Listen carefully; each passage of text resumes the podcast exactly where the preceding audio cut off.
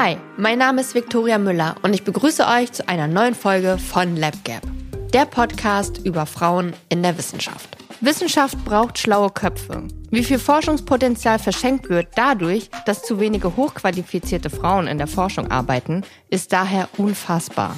Wir fragen uns, welche Strukturen hindern Frauen, an der Wissenschaft teilzunehmen? Wodurch entsteht diese wahnsinnige Lücke? Und wie schließen wir sie? Genau darüber sprechen wir mit den führenden Wissenschaftlerinnen Deutschlands, schauen in ihre Labore, Raumstationen und hinter die Kulissen ihrer Arbeit und schmieden gemeinsam Pläne, wie wir Wissenschaftlerinnen sichtbarer machen können. Ich freue mich riesig auf unsere heutige Gästin und viele spannende Geschichten. Diplom-Ingenieurin Anja Frank ist Abteilungsleiterin der Abteilung Versuchsanlagen am Institut für Raumfahrtantriebe im Deutschen Zentrum für Luft- und Raumfahrt. Sie ist in der Nähe des Standortes Lambolthausen aufgewachsen und hatte schon in jungen Jahren einen persönlichen Bezug zum DLR. Denn ihr Vater hat dort gearbeitet.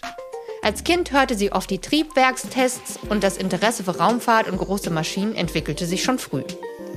Während ihrer Karriere durchlief sie unterschiedliche Posten im DLR und ist in den Medien inzwischen auch als Raketenfrau bekannt. Anja ist Leiterin der Triebwerksprüfstände und sorgt dafür, dass die Ariane 5 Rakete erfolgreich in Richtung All starten kann. Wie sie zu dieser Position kam und warum sie sich so sehr für Naturwissenschaften begeistern kann, das verrät sie uns in LabGap. Ja, Anja, äh, vielen lieben Dank, dass du dabei bist bei LabGap und ähm, ich bin so gespannt auf, auf das, was du jetzt erzählen wirst und bin tatsächlich auch ein bisschen aufgeregt. Ähm, ja, und ich würde einfach direkt einsteigen und reinschlittern in unsere Fragen. Ja, sehr gerne. Und zwar habe ich mir gedacht, ich, ich starte einfach mal mit einer ein bisschen provokanten Frage, nämlich, was ist dein Traumberuf? Also mein Traumberuf ist eigentlich schon den, den ich gerade mache, das muss ich sagen. Früher wollte ich auch schon immer Astronautin werden, also Weltraum, Raumfahrt, das hat mich immer interessiert. Und da, wo ich jetzt bin, dass ich wirklich nahe an der Raumfahrt arbeiten kann und wirklich mit Triebwerken arbeiten kann, so richtig direkt an den großen Maschinen, das ist schon toll. Ähm, das hat schon wirklich ähm, sehr viel Schönes, muss man sagen. Man ist technisch sehr eigenständig, man kann wirklich sehr viel selber machen und es ist schon ein, ein das ist schon ein ganz toller Beruf. Ist ja auch ein besonderer Beruf. Also ich meine nicht nur, dass es wenig Menschen gibt, die den ausüben, ja natürlich dann auch noch viel weniger Frauen, aber da kommen wir später auch noch mal dazu. Es ist ja ein naturwissenschaftlicher Beruf, also du oder ein technischer Beruf fällt ja so grob in die Naturwissenschaften. Was machen was macht für dich die Naturwissenschaft so besonders? Also ich finde es ähm, unheimlich spannend und faszinierend, einfach Zusammenhänge zu erkennen, ähm, auch im wahrsten Sinne des Wortes eben neues Wissen zu generieren oder, oder zu erfahren. Ich bin von Grund auf einfach extrem neugierig und lerne gern. Und genau das ist eigentlich das, was man in den Naturwissenschaften ja auch braucht. Und ähm, äh, was es dann auch wirklich so spannend macht. Man kann so viel Neues erkennen, entdecken und es macht einfach Spaß und ich finde es einfach unheimlich faszinierend bin einfach da neugierig auf drauf. Was heißt neues Wissen generieren? Was, was kann ich darunter verstehen? Was machst du da genau? Na, zum Beispiel Zusammenhänge erkennen oder auch bestimmte Effekte zum Beispiel. Ähm, äh, erkennen, woher kommen die, was hängt wie äh, zusammen, wieso verhält sich das jetzt so, wie es das tut ähm, tatsächlich. Äh, das, damit sind wir quasi jeden Tag eigentlich konfrontiert. Dann kommt bei uns noch dazu natürlich dieses ähm, Entwickeln von neuen Lösungen sozusagen auch für ähm, äh, für die Testmöglichkeiten, die wir ja schaffen müssen. Das kann man ja nicht von der Stange kaufen.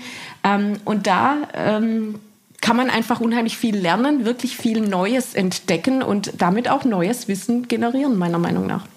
Das ist ja total aufregend. Also viele Berufe reproduzieren ja natürlich einfach nur Dinge, die es schon gibt, was auch einfach in, in der Natur der Sache liegt. Aber das klingt ja so, als würdest du wirklich auch, ich sag mal, ja, Techniken vielleicht auch neu erfinden, mit weiterentwickeln. Ja, also was wir zumindest tun, ist ähm, diese, diese Testmöglichkeiten, die wir ja machen müssen für, für Raketenantriebe. Und wir testen ja wirklich die großen Raketenantriebe bei uns auf, dem, äh, auf den Prüfständen.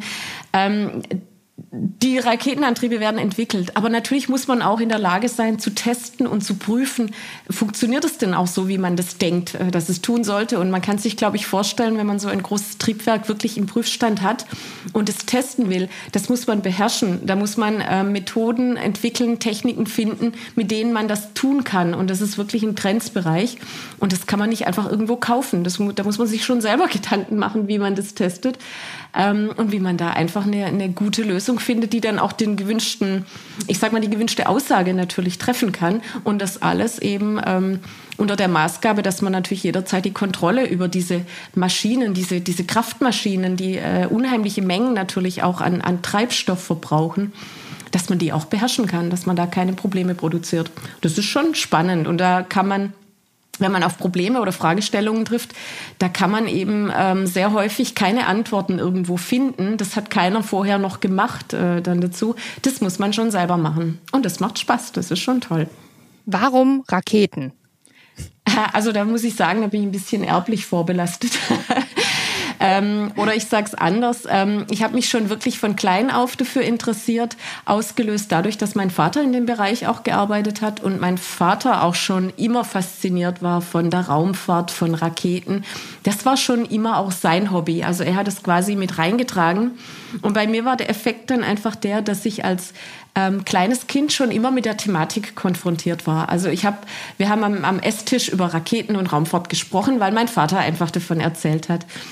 Und ähm, da kam bei mir einfach der Punkt auf, Mensch, das ist ja total spannend. Ich hatte noch andere Sachen, die mich interessiert haben und die, äh, die ich auch gern gemacht hätte. Ähm, das ist nicht so, dass es nur dieses Thema war. Aber mhm. das war einfach eins, das dann wirklich hochgekommen ist, wo ich gesagt habe, Mensch, das ist total spannend und das ist in dem Bereich, also das möchte ich machen, da möchte ich was mit zu tun haben. Und dann bin ich eben auch ähm, über mein Studium in die Richtung gegangen, habe dann Luft- und Raumfahrttechnik studiert und bin dann ähm, letztendlich auch ähm, ans DLR gekommen und kann jetzt richtig an den Triebwerken und an den Raketen arbeiten. Du hast ja selbst auch eine Tochter, ne? Du hast ja gerade erzählt, mhm. das war bei dir früher zu Hause Thema. Jetzt ist es wahrscheinlich ja. auch bei euch zu Hause Thema. Würdest du dir wünschen, dass deine Tochter vielleicht auch in so einen Bereich geht, beziehungsweise gibt es da vielleicht auch schon so erste Interessen, die da spürbar werden, oder ist es gar kein Thema bei euch zu Hause? Also natürlich kriegt meine Tochter das auch mit und ähm, meine Tochter sagt natürlich auch, wenn sie zum Beispiel, wir wohnen nicht weit weg vom Testgelände, äh, wenn dann die Triebwerke laufen, das hört man natürlich, dann sagt die natürlich auch, ah, Mama testet wieder. Also die weiß das natürlich und die ähm, die weiß dann auch, ähm, was da passiert. Die kennt auch Raketen, die ähm, interessiert sich natürlich auch und findet es toll und spannend. Ähm, ehrlicherweise, es würde mich natürlich freuen, wenn sie in, in, in diese Richtung gehen würde, wenn sie einen wissenschaftlichen Weg oder eine Karriere einschlagen würde. Ähm, würde es mich natürlich freuen. Ähm, ich muss aber ehrlich sagen, ähm, ich bin der Meinung, das ist natürlich ihre Entscheidung. Die muss das für sich selber auch entscheiden, wenn es dann soweit ist. Ich will sie da nicht in irgendeine Richtung drängen. Mir ist viel wichtiger, dass sie ähm, erkennt, was es alles für Möglichkeiten gibt, was es alles für Themen gibt. Also es gibt eben nicht nur die äh, was weiß ich, äh, die, diese, diese Castingshows im Fernsehen. Und das ist das Ziel, das man machen muss als Mädchen, dass man da irgendwo hinkommt. Sondern es gibt ganz viele tolle Möglichkeiten drumherum. Ähm, nicht nur eingeschränkt auf das, was so als klassische Frauenberufe eben gelten, sondern ähm, man kann alles, äh, man kann alles in alle Bereiche gehen und alles machen. Und für mich das Haupt, ähm, der Hauptpunkt ist tatsächlich, dass ich versuche darauf zu achten, dass sie eben wirklich ähm, diese Bandbreite auch sieht und für sich dann entscheiden kann, Mensch, das ist das, was ich gern möchte und in die Richtung würde ich gern gehen gesellschaftlich, der Tenor ist ja immer noch, das gibt eher so Männerberufe und da würde ich da, deinen jetzt mal dazu zählen mhm. ähm, und dann eher so Berufe, die ja eher so äh, ja für, für Frauen deklariert werden. Mhm. Denkst du, dass viel mit Erziehung zu tun hat, gerade an deinem eigenen Beispiel, dass es auch wichtig ist, Kindern, auch vor allen Dingen Mädchen zu zeigen, äh, Raketen können auch interessant sein und wenn es dich interessiert, äh, dann, dann schauen wir uns das mal genauer an. Ja, absolut. Also das spielt eine, eine relativ große Rolle, ähm, denke ich. Äh, und zwar tatsächlich einfach diese, ähm, diese Erkenntnis, Mensch, ja, natürlich äh, ist das eigentlich das, das Bild, äh, die, also du bist nur deine gute Frau, wenn du eine gute Mutter bist, sozusagen. Ähm, das ist schon sehr weit verbreitet und das merkt man ja auch überall, das hört man überall und man sieht auch, ähm, also ich bekomme natürlich auch nicht nur ähm, mit, dass die Leute sagen, wow, super, dass du das machst, sondern manche sagen natürlich auch, ey, wie kannst du nur? Und es ist ja, also wie kannst du dein Kind daheim im Stich lassen und da gehst du dahinter an die Prüfstände? Was macht dein Mann denn und so? Also das ist schon gesellschaftlich noch sehr tief verankert, meine ich.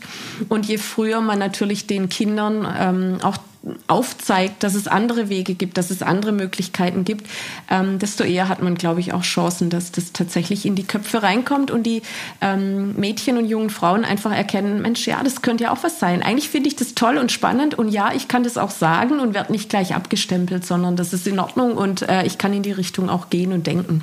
Tatsächlich wollte ich dich jetzt als nächstes fragen, ob du während deiner Karriere jemals mit Diskriminierung aufgrund der Tatsache, dass du eine Frau bist, konfrontiert wurdest.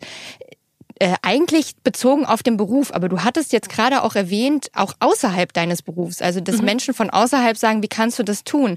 Wie, wie, wie wird das so wahrgenommen? Also sowohl in deinem Berufsstand, ich denke mal, es gibt nicht so viele Frauen, die ähm, mit dir zusammenarbeiten, aber vielleicht ist auch das Gegenteil der Fall, ähm, und außerhalb.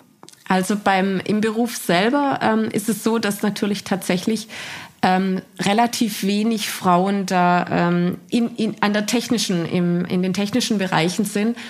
Ähm, ich habe ähm, zwei Projektassistentinnen, das sind natürlich auch Frauen, die arbeiten aber natürlich eher in einem klassischen Bereich dann dazu. Ähm, aber in dem, im Bereich für die, für die tatsächlichen Arbeit am Prüfstand sind es nicht so viele Frauen, leider. Ähm, da drin, da bin ich schon noch eine Ausnahmeerscheinung dazu. Es wird gefühlt ein bisschen besser, es werden mehr, äh, aber langsam. Ähm, Diskriminierung direkt ähm, hat man eigentlich nicht wirklich. Also man kann nicht wirklich sagen, der hat mich zu dem Zeitpunkt tatsächlich ähm, wirklich klar diskriminiert. Aber es gibt natürlich diese Vorurteile und diese, ich sag mal, diese versteckten Formen. Die sind natürlich, mhm. ähm, die sind natürlich präsent, ganz klar. Vorurteile, die werden entweder ähm, wirklich direkt genannt. Also manche Leute sagen einem das auch tatsächlich ins Gesicht. Also ich habe auch zu hören gekriegt, du musst dich gar nicht reinhängen, in zwei Jahren heiratest du eh, kriegst Kinder und dann brauchst du keine Karriere mehr. Ähm, oder eben der Staat hat viel Geld in deine Ausbildung gesteckt, völlig umsonst, hätte er nicht tun sollen, weil du musst eh heim und an den Herd und nur auf die Kinder aufpassen. Also das hört man bevorzugt natürlich von älteren äh, Mitarbeitenden und auch ähm, ziemlich stark eher am Anfang ähm, als ich dann wirklich ähm, da reingekommen bin ähm, dazu.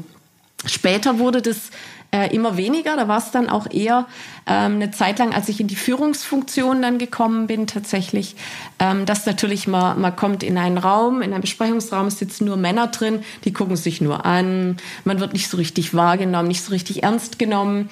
Ähm, es wird nicht so richtig drauf gehört, was man sagt. Also so diese klassischen Muster, die da ziehen.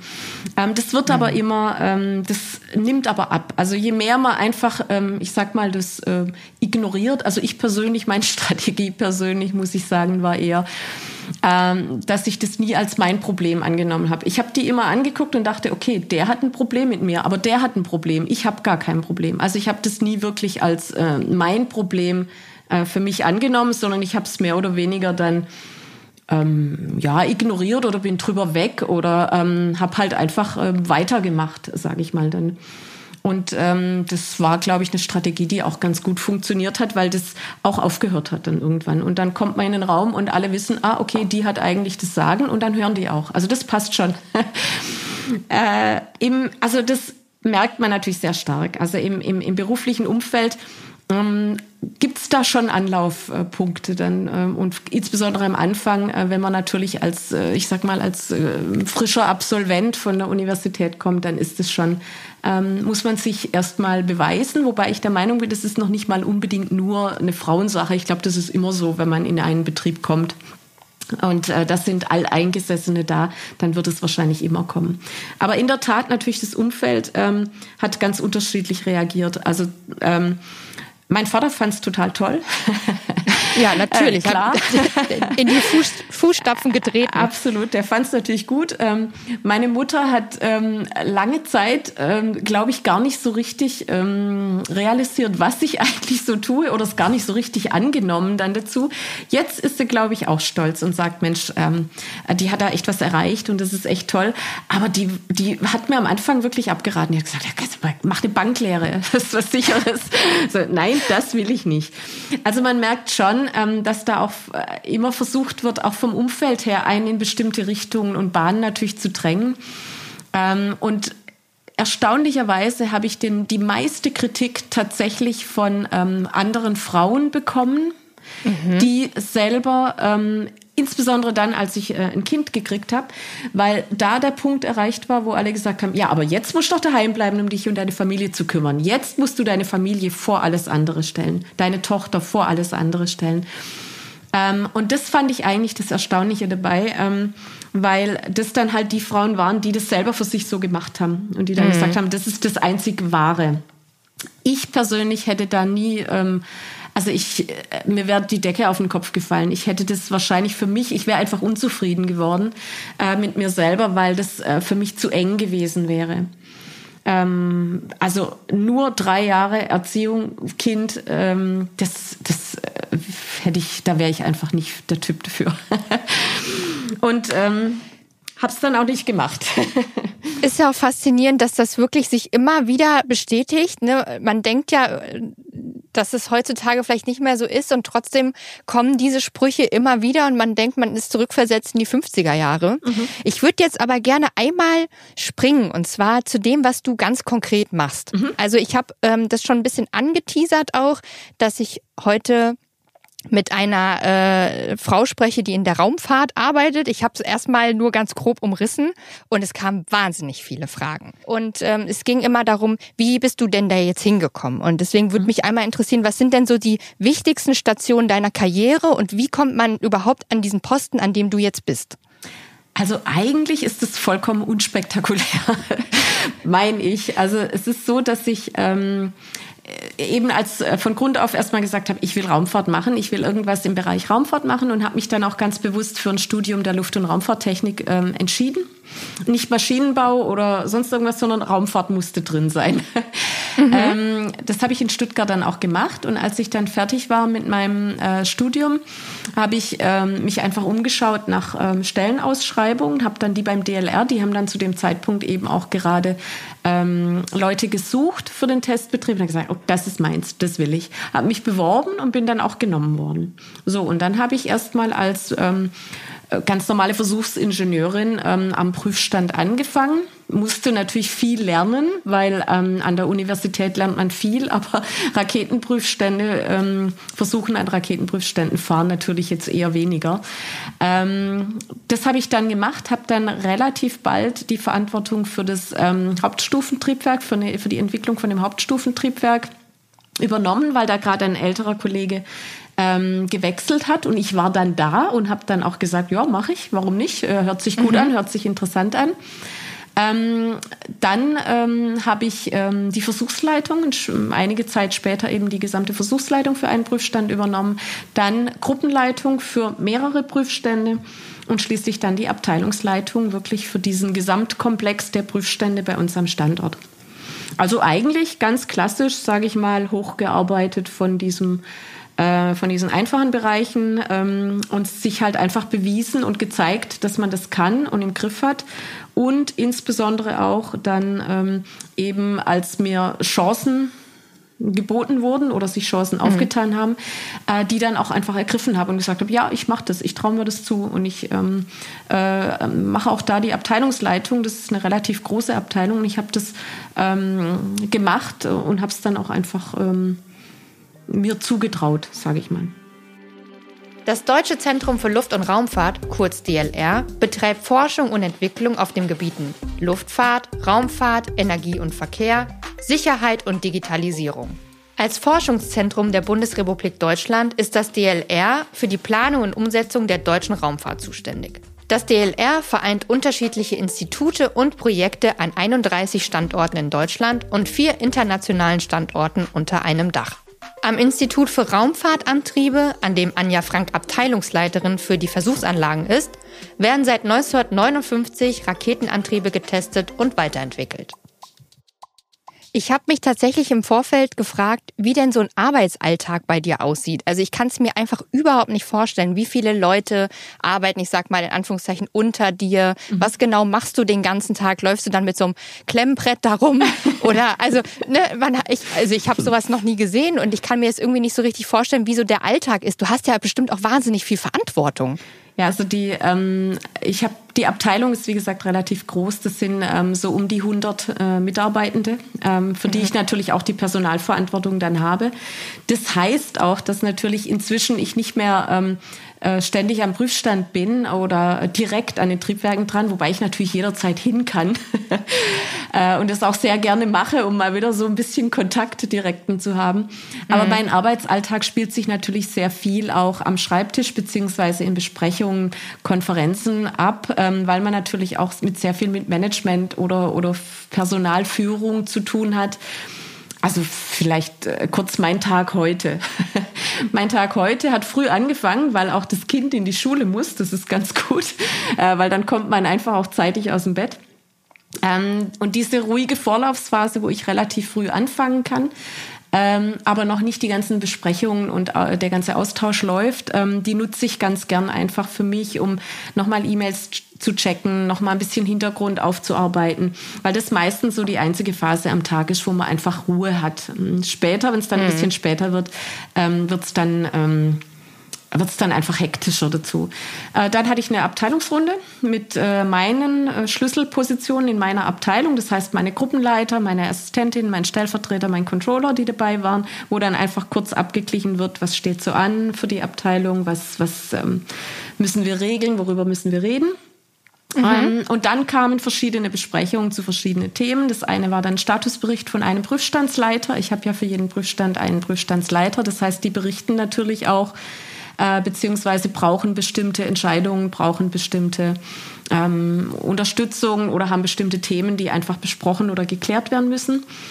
Ähm, dann gab es eine relativ detaillierte Diskussion technisch über ein Problem, das wir an einem Prüfstand haben, also ein bislang äh, unerklärtes Schwingungsverhalten, das aufgetreten ist, wo wir äh, noch nicht genau wissen, wo das herkommt und wo wir einfach darüber gesprochen haben, was uns, ähm, was könnte es noch sein, also wirklich die technischen ähm, Fragestellungen angeschaut haben, mhm. inklusive was, was, was kann man noch tun, wie machen wir weiter, was könnte es noch sein.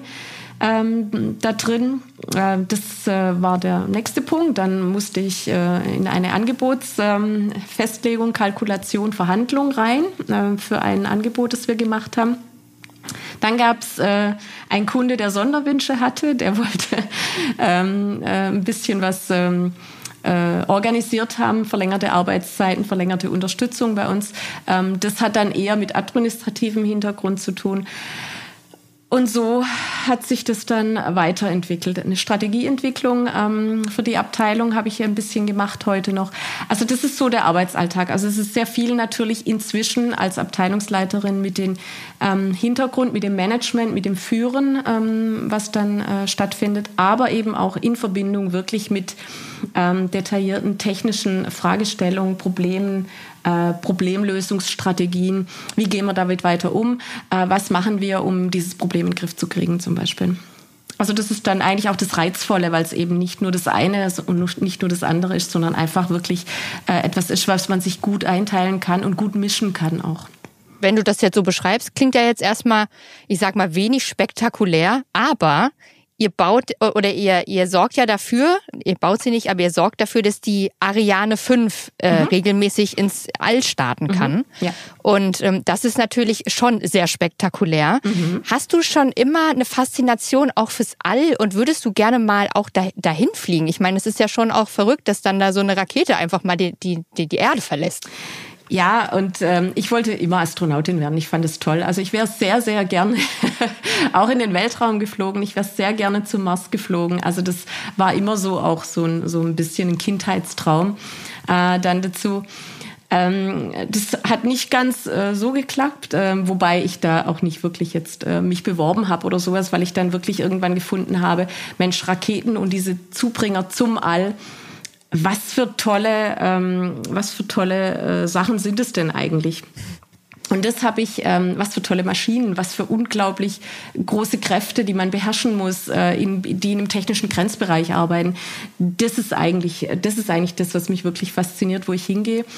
Und ähm, das fasziniert mich nach wie vor. Also ich wollte das auch tatsächlich so machen.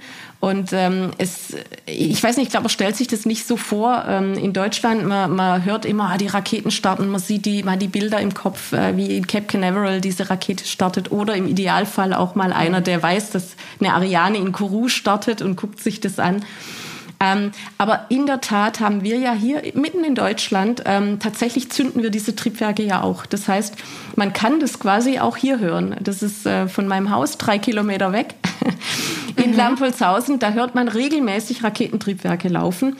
Und ähm, wenn man das den Leuten so erzählt, ist es denen häufig gar nicht klar. Aber ja, mhm. jedes Triebwerk und diese Raketen, die müssen ja wirklich getestet werden. Und das ist genau das, ähm, was wir auch tun. Die Hintergrundarbeit dazu ist allerdings relativ aufwendig. Also die Triebwerke laufen ähm, zehn Minuten, äh, die großen Triebwerke, wenn wir eine Kampagne haben, alle jede Woche, alle zwei Wochen zehn Minuten. Aber dafür äh, wird eben wahnsinnig viel im Hintergrund gearbeitet. Dafür muss alles stimmen, dafür muss alles passen, da darf nichts schiefgehen. Das muss komplett ähm, vorbereitet sein. Und das äh, Potenzial, was da ja dann freigesetzt wird, das muss beherrscht sein. Das heißt, die ganzen Risiken müssen vorher abgeklärt und die Strategien, wie man damit umgeht, ähm, tatsächlich auch festgelegt sein. Und das ist dann unsere Aufgabe. Da passiert sehr viel äh, natürlich im Hintergrund, auch Vorbereitung am Prüfstand. Äh, aber ohne das äh, läuft es natürlich nicht. Es erinnert mich so ein bisschen an den Film Hidden Figures. Also es gab mhm. ja da, den hast du bestimmt auch gesehen, ja, oder? Ja, natürlich. Natürlich. Also so die, die man, die Astronauten und Astronautinnen, die dann äh, in den Anzügen ins, äh, in die Rakete schreiten, äh, gibt's ja so tolle Aufnahmen auch immer, ähm, wie es dann losgeht und so. Die werden natürlich bejubelt und gesehen äh, und die machen ja auch einen wahnsinnigen Job. Aber das alles, was dahinter steht, das sieht man nicht. Ich merke das gerade auch richtig, wie du das erzählst. Ich habe mir da auch ehrlich gesagt nie so also Gedanken drüber gemacht, dass das natürlich auch alles funktionieren muss mhm. und auch wahnsinnig viel komplizierte Technik dahinter steckt. Mhm. Ja, also das ist schon so vergleichbar ein bisschen. Ähm, was man auch nicht vergessen darf, ist, wenn man eine Rakete startet und irgendwas geht schief, dann ist normalerweise das ähm, Mittel der Wahl, die Rakete ist ja dann weit weg, dann sprengt man die, dann ist schon alles gut. Man startet über Wasser, das heißt, da passiert nichts, alles gut. Nur das können wir am Prüfstand ja genau nicht machen. Das wäre mhm. wär ja genau das, was nicht passieren darf.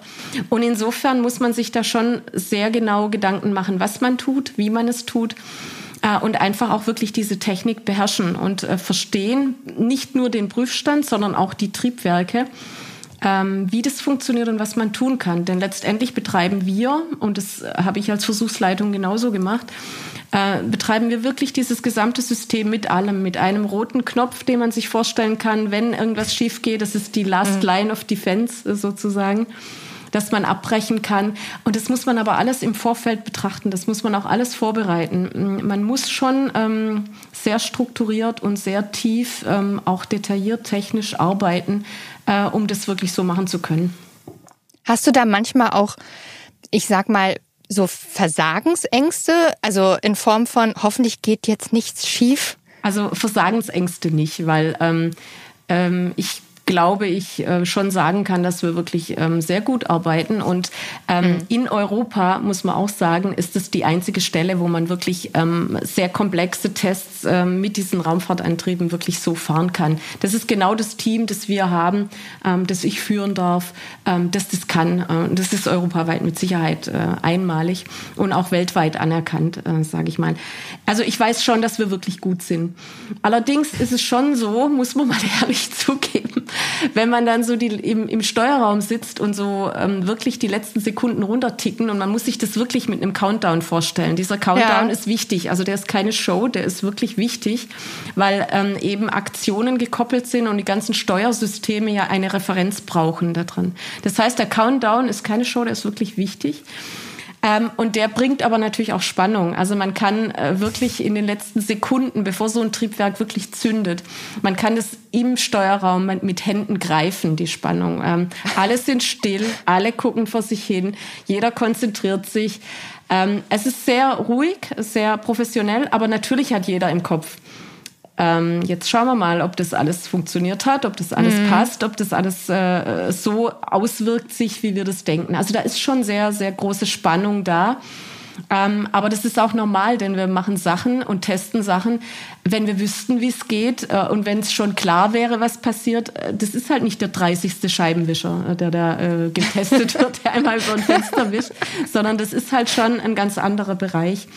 Und das merkt man auch. Und das ist einfach auch die Spannung, die sich dann aber auch ähm, äh, wirklich löst in dem Augenblick, wenn dann der Versuch wirklich erfolgreich durch ist. Also da ist dann auch genauso greifbar wieder die, die Freude, die Erleichterung, die Motivation. Ähm, es wird geklatscht, es wird gesagt, ja! Yeah! und es ist schon, ähm, man hat so eine direkte ähm, Rückkopplung auch ähm, des, äh, der Arbeit, die sagt, gut gemacht, super, durchgelaufen, spitzenmäßig. Und das ist einfach auch sehr, ähm, ich sag mal, sehr befriedigend dann auch. Mhm. Ähm, wie, wie ist es denn, also in anderen wissenschaftlichen Bereichen, weiß ich nicht, in der Toxikologie zum Beispiel, da gibt es ja auch durchaus Erfolge, Durchbrüche, äh, Entdeckungen, die ja auch ja, sehr einschneidend sein können und die Menschheit voranbringen können. Gibt es für dich sowas, wo du sagst, ich hatte auch schon so einen großen wissenschaftlichen Erfolg, dass ihr eine neue Testmethode getestet habt, die ähm, beispielsweise besonders erfolgreich war und sich durchgesetzt hat äh, und du maßgeblich daran beteiligt warst, also quasi so dein mhm. eigener persönlicher mhm. Erfolg, der größte? Also äh, ich kann es gar nicht so an einem nur festmachen. Also es gab ein paar Sachen, da sage ich, da haben wir den Prüfstand gebaut, in Betrieb genommen. Wir haben den in den Griff gekriegt, weil es ist gar nicht so leicht, so eine, so eine Anlage natürlich auch so zu fahren und zu betreiben ähm, wie man sich das von, von vornherein vorstellt. Also das gab's natürlich. Wir haben, äh, wir haben jetzt erst wieder vor, vor wenigen Wochen haben wir einen neuen Prüfstand bei uns in Betrieb genommen. Da haben wir jetzt ähm, das ist auch ziemlich einmalig, die Ariane 6 Oberstufe, die komplette Oberstufe drauf, ähm, wo wir zum wirklich, äh, also ich glaube, das hat, hat man in Europa auch noch nicht gemacht, so eine große kryogene Oberstufe tatsächlich auf dem Prüfstand zu testen, bevor sie eben in den Flug geht. Da gibt's einen Haufen Neuerungen drin, die ähm, noch zeigen müssen, dass die funktionieren. Ein Teil hat's schon gezeigt, ein Teil, da stehen wir noch davor. Aber das ist schon eine, das ist schon eine große Leistung, an der ich sicherlich auch einen großen Anteil habe. Genauso der ein anderer Prüfstand, den wir davor gebaut haben, äh, wo wir Höhensimulation betreiben.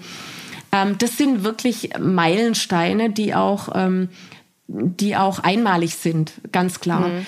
Ich glaube, äh, was mir fast wichtiger ist, ist aber, dass man äh, nicht so, nur so diese großen Meilensteine sind, sondern ich glaube, ich glaube, dass die Abteilung und die Art und Weise, wie wir arbeiten und auch die Prüfstände, wir haben uns weiterentwickelt. Ähm, und wir haben uns insofern weiterentwickelt, dass wir wirklich ein größeres Portfolio haben, mehr Wissen, mehr Möglichkeiten haben. Wir haben einen sehr guten Ruf ähm, auch in, im Bereich der Raumfahrt. Und ähm, persönlich, äh, die Mitarbeitenden, glaube ich, fühlen sich wohl und arbeiten gerne mit und bei mir. Äh, und das finde ich, ähm, finde ich eben auch sehr, sehr wichtig. Also mal unabhängig von diesen wirklichen technischen oder wissenschaftlichen ähm, Leistungen, die natürlich, ähm, die natürlich toll sind, auch dazu.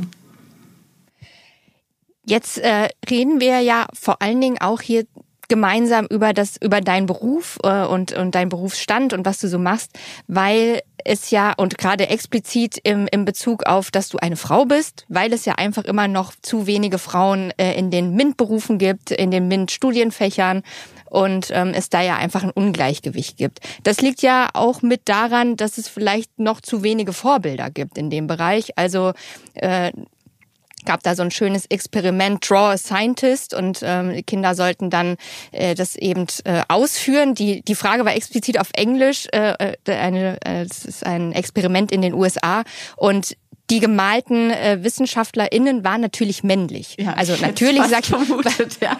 Ich ja, kannte weil das, das nicht, aber ich hätte es auch vermutet, ja. Das ist ja irgendwie so, dass, mhm. dass man den, den ja. verrückten Wissenschaftler im Zweifel im weißen Kittel ja. äh, und den weißen Haaren äh, vor sich hat. Und das liegt ja wirklich auch ein bisschen so an mangelnden Vorbildern. Das ist so ein Punkt, darüber würde ich gerne auch mit dir sprechen. Und zwar Erstmal, was waren denn deine Vorbilder oder wer waren deine Vorbilder als Kind? Wahrscheinlich dein Vater, aber gab es auch weibliche Wissenschaftler, die für dich als Vorbild dienten? Also ähm, mein Vater, ja, einfach äh, nicht noch nicht mal wegen der Raumfahrt tatsächlich, sondern ähm, mein Vater ist ein Mensch, der ist unheimlich interessiert ist, aktiv, der, der der guckt wirklich nach allem, der ist neugierig, der macht alles von Bienenpflege bis örtliche Geschichte, das macht der alles. Das, und das finde ich halt einfach äh, inspirierend, das ist toll. Was für mich immer spannend war, waren tatsächlich so diese Entdecker-Abenteurer-Typen, auch Astronauten natürlich dazu, wobei ich jetzt keinen konkreten als Vorbild hätte. Was ich mhm. aber tatsächlich immer spannend fand und ähm, das ist vielleicht so eine Art Vorbild auch, jetzt nicht in der Art und Weise der Umsetzung, aber einfach wie das, ähm, wie sie das gemacht hat. Das ist auch durchaus so, so Frauen wie Marie Curie zum Beispiel, mhm. die unheimlich gut waren und das aber auch äh, wirklich gemacht haben. Also die einfach sich durchgesetzt haben ähm, und äh, ein, ein, eigentlich Vorbilder wirklich insgesamt ähm, sind, weil wenn man sich vorstellt, sie hat zwei Nobelpreise bekommen, also das ist schon ganz unglaublich eigentlich. Ja, zu einer Zeit, wo Frauen ja noch nicht mal Wahnsinn, äh, ja. ja eigentlich überhaupt stattfanden in, in diesen Bereichen, ja. in, auch in universitären Bereichen. Ja. Also ähm, ja, es, aber es sind halt wirklich wenige Namen leider. Also es gibt ja auch viele, die schon auch viel erreicht und bewegt haben und teilweise ja auch in der, in der Geschichte äh, gesilenced wurden, wie man jetzt so schön sagt. ja, ja. ja. Nee, das, da gibt's wirklich nicht viele und ähm, ähm, ich habe es mir gerade auch überlegt. Also namensmäßig gibt's da wirklich nicht viele, die, die mir da sonst noch einfallen würden. Also schon dieser Entdecker-Abenteurer-Typ, mhm. so als Grundtyp, aber das sind mhm. halt äh, normalerweise auch die Männer gewesen, die das natürlich sind. Davon habe ich mich aber auch nicht abschrecken lassen, also insofern. Ja, würdest du dich selbst als Vorbild sehen? Weil du bist ja jetzt auch, du wurdest äh, in den Medien schon als Raketenfrau bezeichnet. Ich Echt? finde, das okay. ist schon auch, ja, habe ich gesehen, fand, fand ich richtig cool.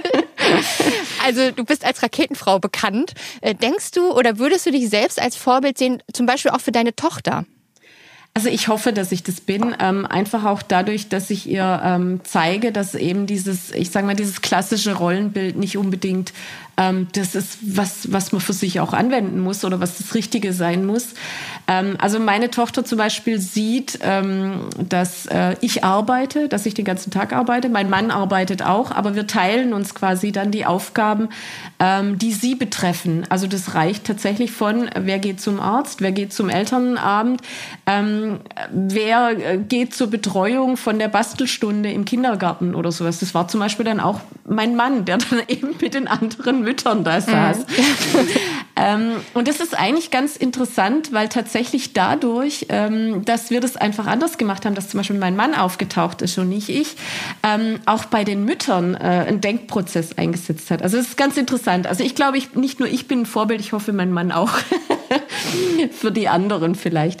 Weil ähm, ich es schon wichtig finde, einfach, dass, ähm, dass man sieht, dass es auch anders funktionieren kann und äh, dass man auch keine Angst haben muss, zum Beispiel in Männerdomänen zu arbeiten oder da reinzugehen. Ähm, das ja. funktioniert natürlich. Das ist überhaupt keine Frage. Natürlich geht es.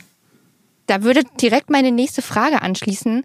Und zwar, äh, was würdest du einem 14-jährigen Physik- und Raumfahrt interessierten Mädchen raten, wenn sie jetzt in die Wissenschaft gehen möchte? Also es ist ja häufig noch an Schulen leider so, dass die Interessen nach Geschlecht sortiert werden. Also Mädchen machen das und Jungs machen das. Aber wenn jetzt wirklich jemand da voll on, on fire ist für das Thema, was würdest du da sagen, raten? Also auf jeden Fall, ähm, auf jeden Fall das machen. Das Wichtigste ist nicht, was die anderen da denken oder wie die anderen denken, dass man sein sollte oder etwas tun müsste.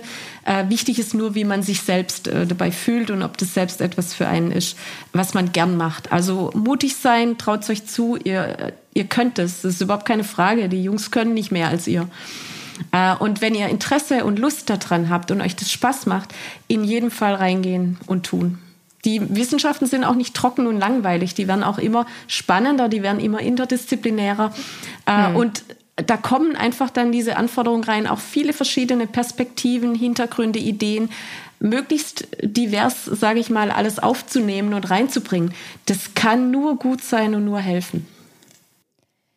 Wir schlittern jetzt mal in den letzten Teil unseres Interviews. Also ich bin auch, ich klebe an deinen Lippen. Ich finde es sehr spannend, was du zu erzählen hast, weil es einfach ein Einblick in eine Welt ist, äh, den ich vorher auch noch nicht hatte, was ich eigentlich schade finde. Also das zeigt auch, wie, ah, wie unterpräsentiert eigentlich diese Themen auch, äh, auch so in der öffentlichen Wahrnehmung sind. Also ja. gerade im, im Kontext, Frau macht einen Ingenieursberuf zum mhm. Beispiel. Ja.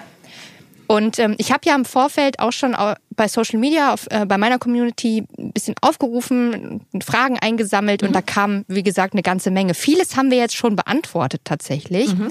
Aber ähm, was ich gerne fragen würde aus der Community, ist die Frage, ob du häufig mansplained wirst in deinem Beruf. Also ob oder früher wurdest, ob da die Kollegen kamen und gesagt haben, also hier, hör mal zu, das geht so und so.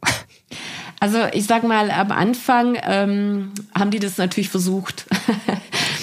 ähm, ich glaube, das ist, äh, ich glaube, das ist ein typisches, äh, ein typisches Verhalten, erst mal am Anfang hier zu zeigen. Ja, also jetzt hier kleine, wo kommst du denn her? Ich bin ja jetzt auch von der Statur nicht so groß. Also ich glaube, das, ähm, äh, das passiert tatsächlich. Das ist mir natürlich genauso gegangen. Ich glaube, interessanter ist der Punkt, wie geht man damit um ähm, dann dazu. Ähm, mhm. Weil ich tatsächlich ähm, mir das angeschaut habe, angehört habe und dann aber trotzdem das so gemacht hatte, wie ich es so gemacht habe, wie ich es für richtig hielt und wie ich auch das mir für mich vertreten konnte. Also ich hatte unheimlich viele auch Erwartungshaltungen oder dieses, mein Vorgänger zum Beispiel in der Abteilungsleitung, das war ein Bär von einem Mann. Mhm. Ähm, das kann man sich, da kann man sich kaum einen größeren Kontrast vorstellen. Und alle haben gesagt, ja Mensch, da muss aber dann auftreten. Und ich, ich habe es einfach so gemacht, wie ich es für richtig hielt und wie ich es auch mir gegenüber tun konnte. Bin mir quasi da treu geblieben. Äh, und ich glaube, das ist dann der beste Weg, damit umzugehen. Es kam noch eine Frage, die auch so ein bisschen in die gleiche oder in eine ähnliche Richtung geht, aber die fand ich auch sehr spannend. Und zwar, welche neuen Ideen bringst du in die, in die Domäne ein, auf die Männer vielleicht gar nicht äh, kommen würden? Also das hoffe ich natürlich. Aber ähm, also ich glaube schon, ähm, inwiefern das jetzt weibliche Sichtweisen pur sind, äh, das möchte ich gar nicht beurteilen. Aber ich mhm. gucke natürlich ähm, definitiv anders auf, äh, auf Sachen drauf. Ich ähm, reflektiere auch ganz anders als ähm, viele Männer, die doch sehr stark darauf ähm, verzichten, äh, da mal diese Selbstreflexion oder auch mal etwas ganzheitlicher oder in größeren Zusammenhängen zu betrachten. Ähm, das ändert sich definitiv. Und ich glaube, dass das auch ähm, dadurch, dass ich jetzt zum Beispiel diese Abteilung führe, die sich anders entwickelt hat, ähm, wie wenn es es gemacht hätte, wie wenn das ein Mann gemacht hätte mhm. dann dazu. Und ich glaube, dass es sich gut entwickelt hat. Ähm, dann auch, weil einfach die ganzen, ähm, ich sag mal auch vielleicht die, die stärker ausgeprägten ähm, sozialen ähm, Fähigkeiten von Frauen ähm, einfach da auch gut tun ähm, und auch das durchaus hilft, äh, mal mit einer anderen Perspektive darauf, äh, darauf zu gucken. Also das definitiv. Was ich merke, ist, ähm, dass allein dadurch, dass ich das leite und dass ich das erfolgreich leite, tatsächlich auch die, ähm, die Leute ähm, in den Bereichen selber anders mit dem Thema Frauen in Führungspositionen und in Technik umgehen. Also es ist auch ein, ein gewisser Vorbildeffekt natürlich in der Abteilung zum Beispiel zu sehen. Ähm, ich glaube, ähm, dadurch, dass äh, natürlich auch das Bemühen da ist, mehr Frauen reinzubekommen, dass ich mich damit beschäftige, wie kann ich das tun und es nicht einfach als, naja, gut, äh, hat jetzt irgendeiner, hatte da mal wieder eine Idee, ähm, abtue, sondern dass ich das wirklich als Aufgabe annehme und empfinde. Mhm. Haben wir einen Anwuchs zum Beispiel von Ingenieurinnen in der Abteilung dann da drin? Daher, dass ich es bewusst auch suche. Das heißt, ich versuche ja. das ja auch bewusst zu tun und zu steuern ähm, und es einzubringen. Ich merke auch, dass äh, meine Kollegen äh, zum Beispiel ähm, durchaus anders an Sachen rangehen ich merke, dass die Männer anfangen, mehr darüber nachzudenken, dass vielleicht auch sie abgeben können oder dass die Elternzeiten bei den Männern länger werden, dass die Homeoffice anfragen, weil sie eben auch mehr daheim sein wollen. Also es ändert sich etwas ähm, und ich glaube, ich habe da sicherlich auch Anteil dran. Wie viel ist schwer zu sagen, ähm, natürlich, aber ähm, definitiv ist es eine andere Arbeitsweise und es ist eine befruchtende, weil einfach andere Perspektiven, andere Lösungsansätze auch mal ähm, äh, reinkommen als vorher oder in einer reinen Männerrunde.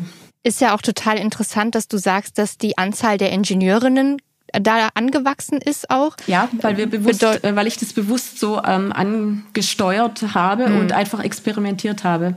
Ähm, wir haben wahnsinnig, wir haben es uns wahnsinnig schwer getan, ähm, wirklich Ingenieurinnen zu bekommen, weil die Ingenieurinnen alle abgeschreckt waren von dem, was wir in die Stellenbeschreibungen, in die Stellenausschreibungen reingeschrieben haben. Die haben gesagt, mein, das kann ich ja nie.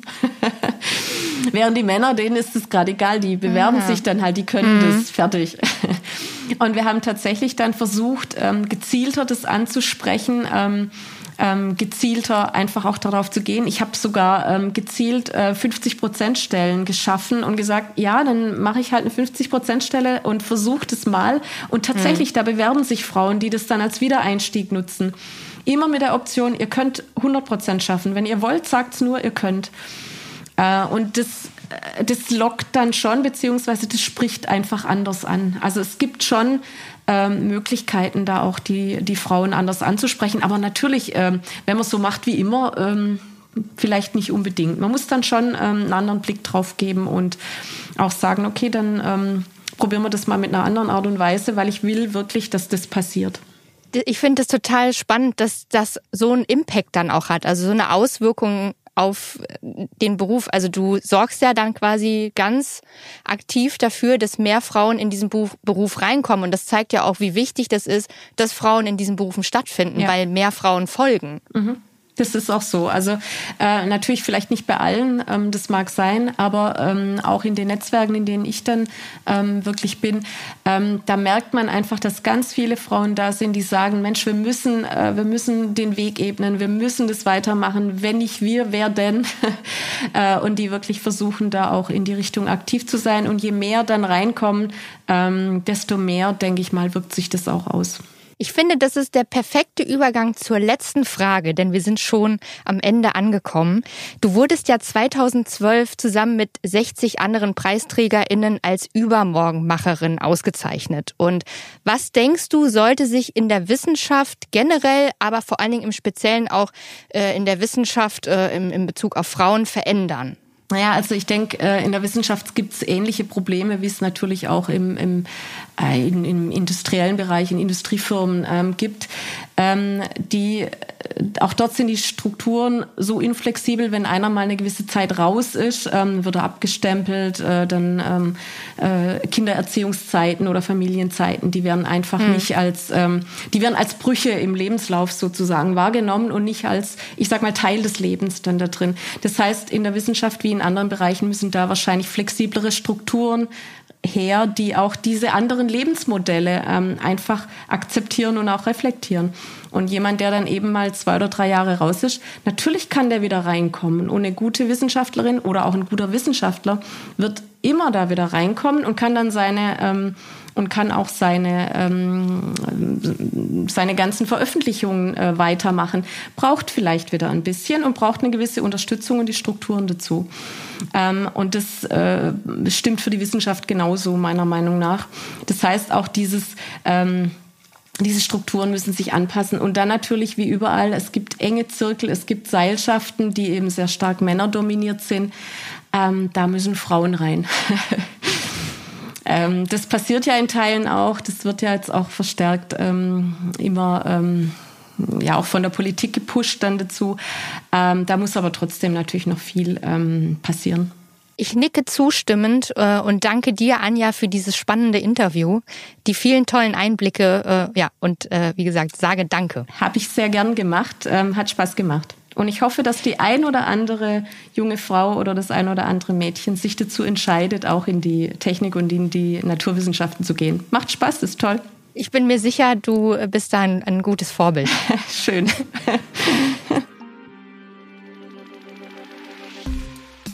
LabGap ist eine Produktion von Edition F, Redaktion Viktoria Müller, Maria Medunski, Anne-Kathrin Heyer, Carmen Maywald und Mona Siegers.